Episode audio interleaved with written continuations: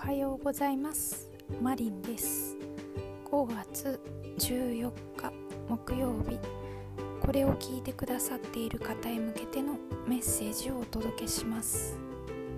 今日は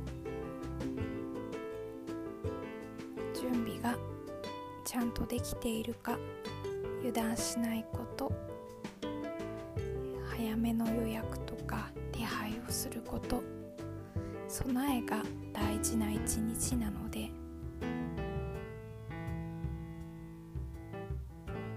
今備え備えられているかどうか。もう一度確認してみてください。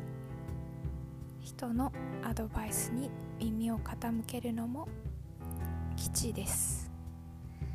それでは良い一日をお過ごしください。